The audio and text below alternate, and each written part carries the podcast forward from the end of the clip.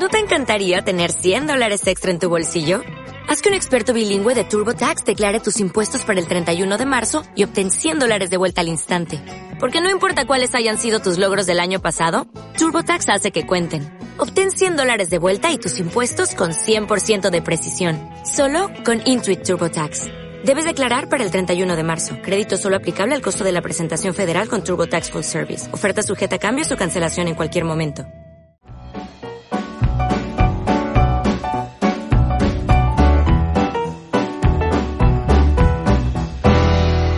Buenos días, estamos aquí con Beatriz Mergerina, presidenta de CABAS, la, el Centro de Asistencia a Víctimas de Agresiones Sexuales. Buenos días. Buenos días. Eh, bueno, estás aquí en el Igual Menfes. En, y bueno, queríamos preguntarte que ¿Cuál es, eh, la, de, sobre la asociación? Sobre ¿A la se- asociación, mira, se fundó un 18 de febrero de 1994 a raíz de los asesinatos de las niñas de Alcácer. Un grupo de abogadas y de psicólogas eh, entendieron que no había recursos gratuitos para atender bueno a las víctimas. En este caso las niñas las mataron, pero hay víctimas que sobreviven a las agresiones y tampoco para sus, las- sus familias. Y entonces lo que hizo la asociación es una ONG, quiere decir que todo el servicio que damos es gratuito. Hay asistencia social, jurídica y psicológica. La abogada, eh, si la víctima lo quiere, se presenta como acusación particular y todo el proceso judicial es gratuito. Y a nivel psicológico lo mismo, se le dan todas las sesiones hasta una vez que se haya recuperado y luego en caso de personas adultas pues una, se hace un seguimiento aproximadamente de cuatro años y en menores hasta una vez han superado la adolescencia porque hay menores que no perciben el abuso como con la gravedad que le damos los adultos, lo perciben como un juego que no les ha gustado, pero es posible que luego en la adolescencia, cuando ya tienen más conocimientos y ya toman conciencia de lo que les ha pasado, pueden presentar algún tipo de problema. Entonces, por eso, en niños pequeños se hace un seguimiento, que quiere decir que en cualquier momento que los padres o los tutores legales puedan pensar que el niño, por lo que le pasó, puede tener alguna secuela, algún problema, puede venir a la asociación. Muy bien, y cualquier persona que, que tenga algún tipo de. que haya sido víctima de, de agresiones sexuales, ¿dónde puede encontraros? Pues En- estamos en la calle Guillén de Castro, número 100, bajo, justo detrás de unos jardincitos con la estatua de Cervantes allí. Y, y el teléfono es el 963 94 30 69. Si llaman por las mañanas de 10 a 2, estamos siempre. Luego por las tardes también, pero si estamos atendiendo, a lo mejor es No. difícil que le cojamos a la primera el teléfono. Pero que llamen, piden cita, les atiende Ana Marco, que es la trabajadora social, y luego depende de las necesidades o los servicios que quiera que les demos, pues nos da cita o a los abogados o a las psicólogas. Muy bien, y eso en, en la ciudad de Valencia y a Sí. nivel de. de- bueno, ¿cómo- eh, tratamos a toda la comunidad, pero de momento, porque no tenemos sede, recursos económicos, mm, nos gustaría tener sede también en Alicante y en Castellón o en alguna población. Pero al ser una ONG y no tener recursos nosotros económicos, dependemos de las subvenciones que, que nos quieran dar. Y cada año, pues, hombre, solemos pedir suficiente, pero, pero Se queda corto. Se queda muy, muy corto. Claro. ¿Y el ámbito de, de actuación es la comunidad valenciana o a nivel estatal? No. A nivel valen- eh, a co- la comunidad valenciana. Lo que pasa es que también pertenecemos a FAMUBI, Stop Violencia, que es a nivel estatal. Que hay, pues, tene- hay sede, bueno, son independientes, cada asociación es independiente, pero hay en distintas comunidades, Cantabria, Cataluña, Castilla. Quizá ahora también había ahí en, en Madrid, o sea, tenemos, eh, ahora por ejemplo la sede está en Sevilla porque la presidenta es de Sevilla. Hasta el año pasado fui yo, pero ahora es en Sevilla, o sea que va cambiando porque los cargos son rotativos. Claro.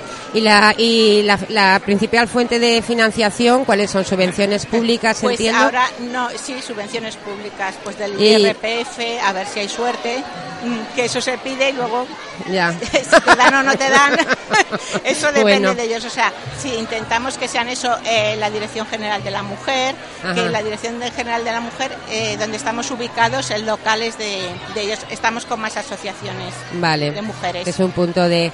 Y cualquier persona que quiera a lo mejor colaborar con la, con la asociación, tanto a nivel económico o voluntariado... Bueno, a, nivel, a nivel económico que serán Encantadísimas. Y a nivel de voluntario lo que pasa es que normalmente, por ejemplo, mm, fijas, eh, estoy yo como psicóloga, pero sí que tengo cuatro psicólogas, pero que ya tienen el máster de forense.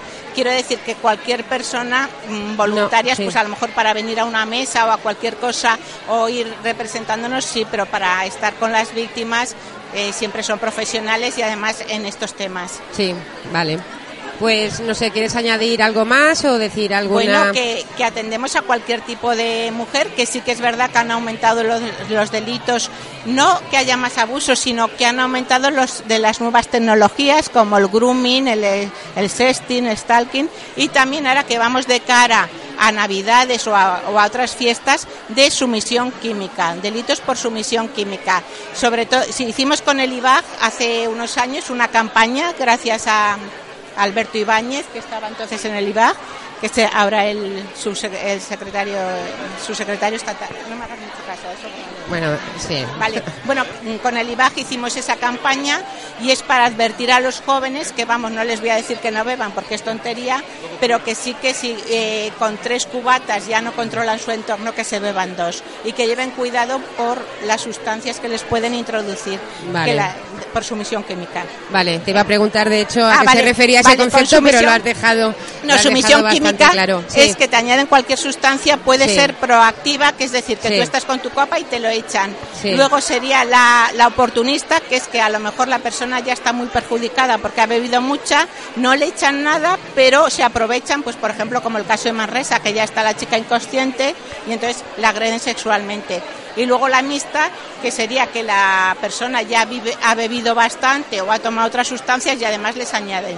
Y decir a los que hay quizá no con ánimo de delinquir o de causar una agresión sexual que dicen, uy, pues vamos a echarle esto a ver si es verdad que va un poco zombie o tal, que lleven cuidado porque hay sustancias que como son depresores del sistema nervioso central pueden causar la muerte.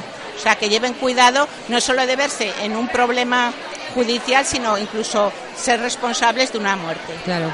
A ver, y dos, dos preguntas más. Ah, vosotras lo que hacéis es atención directa una vez que la agresión ya ha, sucedido, pero a nivel de sensibilización de todos eh, estos temas que hablan del sexting. Sí, claro, por ejemplo, en los institutos, si vamos a centros escolares, casi no lo requieren y hacemos cursos de prevención, de prevención de las agresiones y últimamente también, no solo de, para hacia las víctimas, sino también para posibles agresores. Por ejemplo, hay muchos institutos nos dicen, aparte de la prevención de agresiones sexuales, pues mira, hemos visto que hay una parejita que él es un poco controlador, pues entonces ya enfocamos los talleres a, eso que nos ha dicho a lo mejor un tutor o una tutora, como quien no quiere la cosa, y entonces para, para abrir un poco los ojos a esas personas.